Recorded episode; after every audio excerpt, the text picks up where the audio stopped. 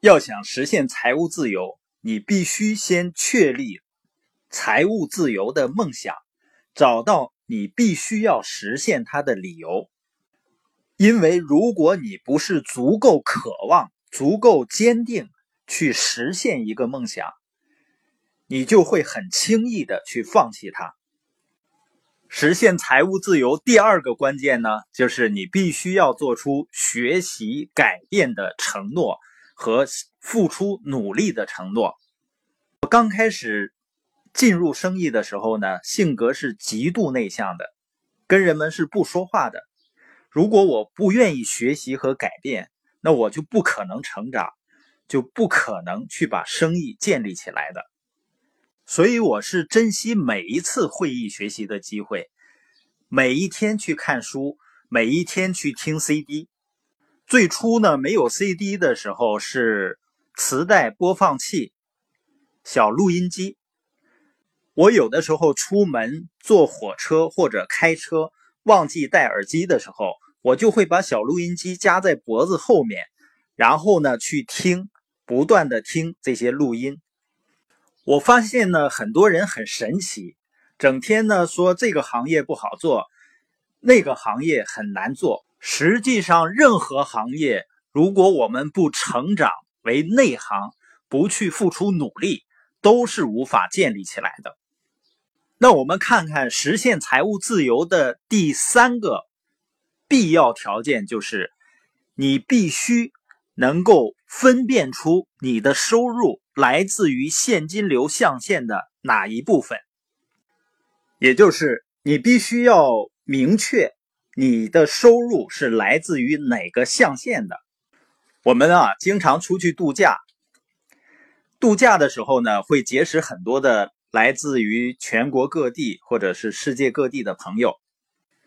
我们花的钱呢是一样的，甚至于呢聊起来，我会发现呢，很多朋友我们的收入也是差不多的，但不同的是，我们收入的来源是不一样的。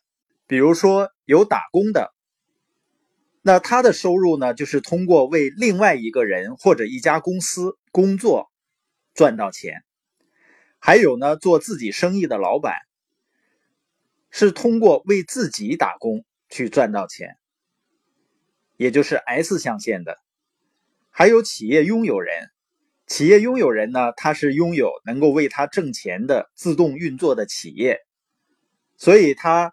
在休闲度假的同时，还会有源源不断的收入。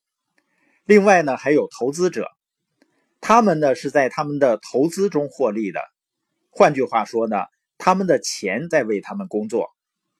钱没有什么不同，但是挣钱的途径却是截然不同的。实际上，我们当中的大部分人呢，都具备从四个象限中挣钱的潜力。我们选择从哪个象限中挣钱呢？跟我们在学校里学到的东西没有太大的关系。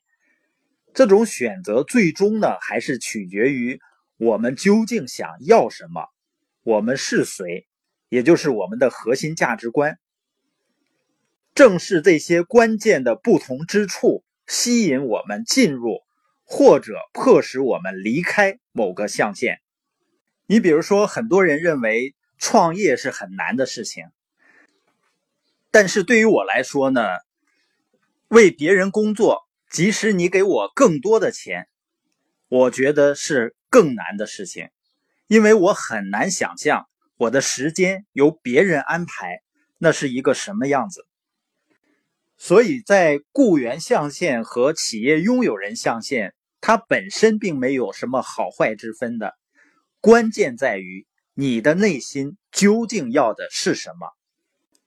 所以，不同职业的人呢，都可以从四个象限中选择工作。比如说呢，一个医学院毕业的医生，他可以选择作为一名雇员来挣钱，可以加入一个大医院，或者是呢公共医疗服务系统，或者是作为一名军医，或者是加入一家需要医生的保险公司。这样呢，他是作为雇员来为企业、来为系统工作，获得稳定的收入。那这位医生呢，还可以选择成为一名自由职业者 S，也就是成为一个自己的生意人。他可以开办一家私人诊所，成立一个办公室，雇佣员工。那这个医生呢，还可能选择做一名企业主 B，他可能呢拥有一家诊所或者实验室，然后呢雇佣其他的医生在这工作，也许呢还会聘请一位职业经理人去管理这个公司、这个诊所。那在这种情况下呢，他将拥有企业，但是呢不必在这个企业中工作。他也可能拥有一家呢跟医学无关的生意。并同时依附于别的机构来行医，在这种情况下呢，他就是同时作为 B 和 E 来挣钱。那这位医生呢，也可能会向别人的企业去投资，或者是呢，在资本市场里面投资挣钱。所以重要的是，收入来自于哪个象限，我们做什么不要紧。是以何种方式去赚钱才最关键。